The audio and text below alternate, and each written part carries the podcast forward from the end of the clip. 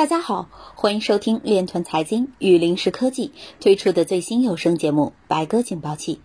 本节目将每期为您呈现区块链项目的安全简报。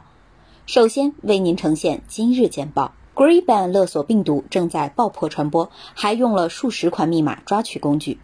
化验室遭黑客入侵，加拿大近半人口健康检测数据或已泄露。美国新奥尔良市遭勒索软件攻击。黑客要求比特币赎金，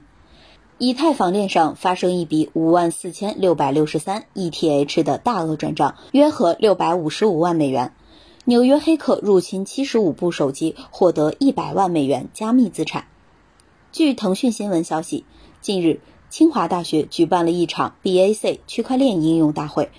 中财区块链研究院执行院长张元林谈到了文化产业区块链应用。他表示，在确权和认证的环节，利用区块链技术可以实现不可篡改的数据记录，保证数据真实性。因此，在知识产权类的数据确权的认证上，可以利用区块链平台。但是，他表示，在区块链技术在文化产业的大幅落地，不仅要解决效率问题，也要解决线下资产和区块链线上资产一一对应的问题。针对区块链在文化产业的应用，当下还没有充分展开的一个领域就是通证经济，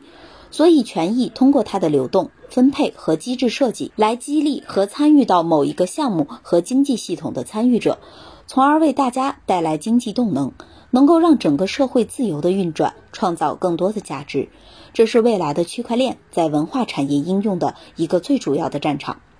本期百科警报器到这里就结束了，感谢您的收听。我们下期再会。